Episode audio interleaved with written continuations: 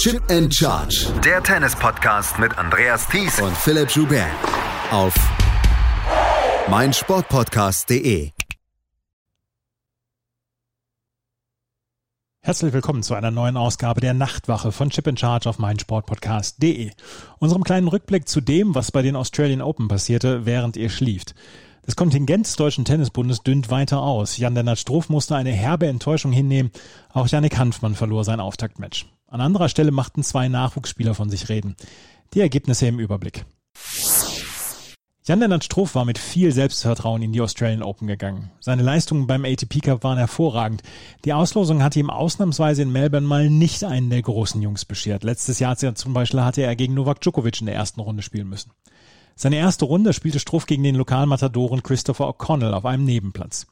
Von Anfang an zeigte der australische Wildcard-Inhaber, dass er nicht bereit war, Struff die zweite Runde kampflos zu überlassen. Und Struff selbst erwischte einen rabenschwarzen Tag. In vielen Rallyes traf er den Ball nicht richtig.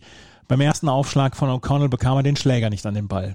Nach drei Sätzen hatte O'Connell in mehr als 90 Prozent der Punkte nach eigenem ersten Aufschlag den Punkt gemacht. Struff selbst versuchte alles, spielte aggressiv, versuchte früh auf den Punkt zu gehen, spielte auch Surf and Volley. Doch es half nichts. 6 zu 7, 6 zu 7, 1 zu 6 hieß es am Ende aus der Sicht des Warsteiners, der sich in der Pressekonferenz hinterher auch keine Mühe gab, seine Enttäuschung zu verbergen.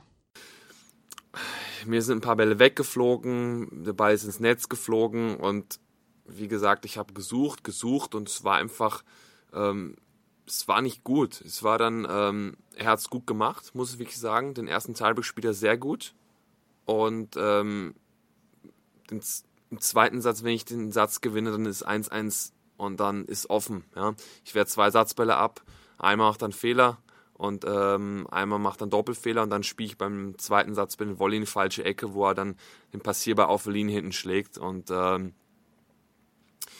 wenn ich den Satz irgendwie hole, dann äh, glaube ich, dass es ein anderes Match wird und äh, dass ich das dann noch gut gewinnen kann. Aber wie gesagt, ich habe mich halt heute, es war leider eine Katastrophe heute. Ich war, äh, es, es, tut sehr weh, das Match so zu verlieren.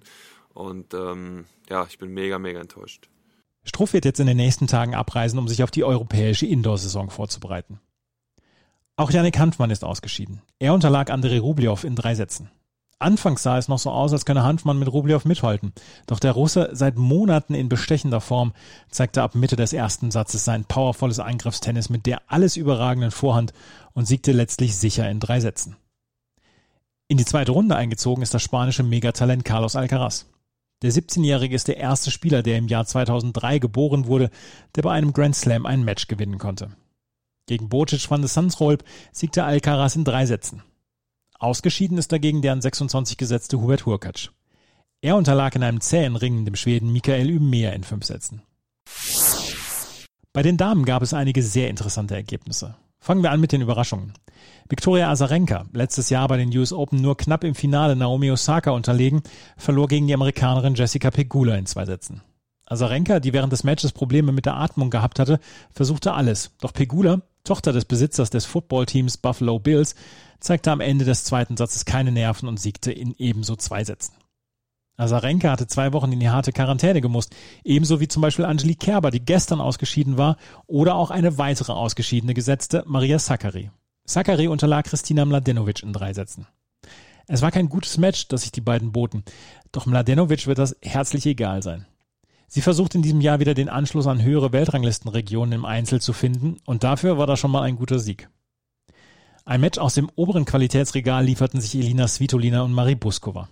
Svitolina gewann in zwei Sätzen, doch Teile des zweiten Satzes waren furios und viele Zuschauer wünschten sich noch einen Satz. Corey Goff ist ebenso in die zweite Runde eingezogen wie Gabinje Muguruza oder Sofia Kanin. Heute Nachmittag wird es wieder die XL-Variante des Ergebnisüberblicks geben. Dann zum Beispiel auch mit der Zusammenfassung des Spiels von Rafael Nadal, der ja unter Rückenproblemen gelitten hatte. Im Daily Down Under werden Philipp Joubert und ich nochmal genauer auf die Matches eingehen. Wir werden dann auch nochmal eine Stimme von Yannick Hanfmann dabei haben. Wenn euch gefällt, was wir machen, freuen wir uns über Bewertungen und Rezensionen auf iTunes. Folgt uns auf Twitter, Instagram und Facebook. Vielen Dank fürs Zuhören. Bis später. Auf Wiederhören. Chip and Charge. Der Tennis-Podcast mit Andreas Thies und Philipp Joubert. Auf meinsportpodcast.de.